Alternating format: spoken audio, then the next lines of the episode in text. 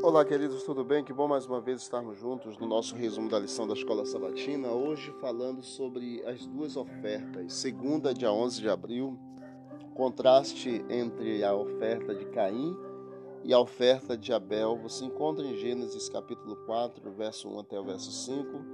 Nos diz que as ocupações deles eram diferentes. Abel, ele era pastor de ovelhas, implicava aí um trabalho com muito mais sensibilidade e compaixão, enquanto que Caim era agricultor, profissão que exigia trabalho físico árduo.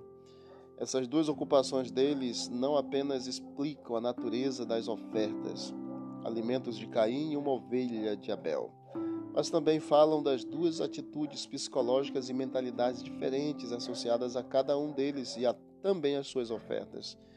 Caim trabalhava para adquirir o fruto que produzia, enquanto Abel tinha o cuidado de guardar as ovelhas que recebia. Agora, o porquê Deus aceitou a oferta de Abel e rejeitou a de Caim?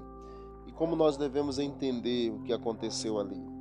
É importante nós entendermos que o pedido de Deus para Adão e para Eva e, as, e, o, e os ensinamentos que eles também deram para os dois filhos foi que havia necessidade de ter sangue no sacrifício ou na oferta.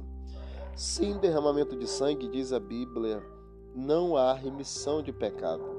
Abel ele trouxe a oferta segundo a orientação, segundo o pedido de Deus, segundo o que Deus já havia orientado eles, exatamente levar a oferta com sangue. E Caim levou a sua oferta mas a oferta é segundo a vontade dele.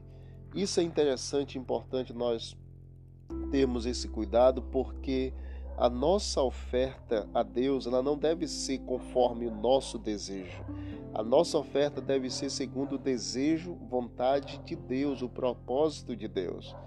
E essa história ela tem sido considerada como um clássico de salvação pela fé, porque Abel e a sua oferta de sangue é, contrastada com a tentativa de ganhar a salvação pelas obras de Caim e o fruto da terra. Então entendamos que a oferta deve ser apresentada segundo a orientação e vontade de Deus, e não segundo a orientação e vontade própria do ser humano. A oferta agradável ao Senhor é a oferta que ele pediu, e não a oferta que o coração insensato, o coração duro do homem, leva sem a permissão e sem a orientação divina.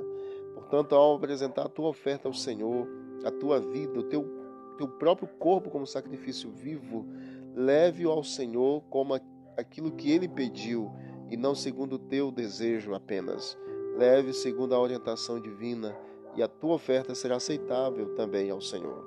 Querido Deus, nosso Pai, obrigado, Deus eterno, por esse momento especial. Nos ajude, Deus eterno, a apresentarmos ao Senhor a oferta que o Senhor deseja que levemos não a oferta que desejamos levar, mas a oferta segundo o propósito do Senhor para a nossa vida, e que o Senhor continue falando ao nosso coração para sermos sempre obedientes ao Senhor. É o que nós te pedimos e desde já agradecemos em nome de Jesus. Amém. Deus abençoe a todos e vamos que vamos para o alto e avante.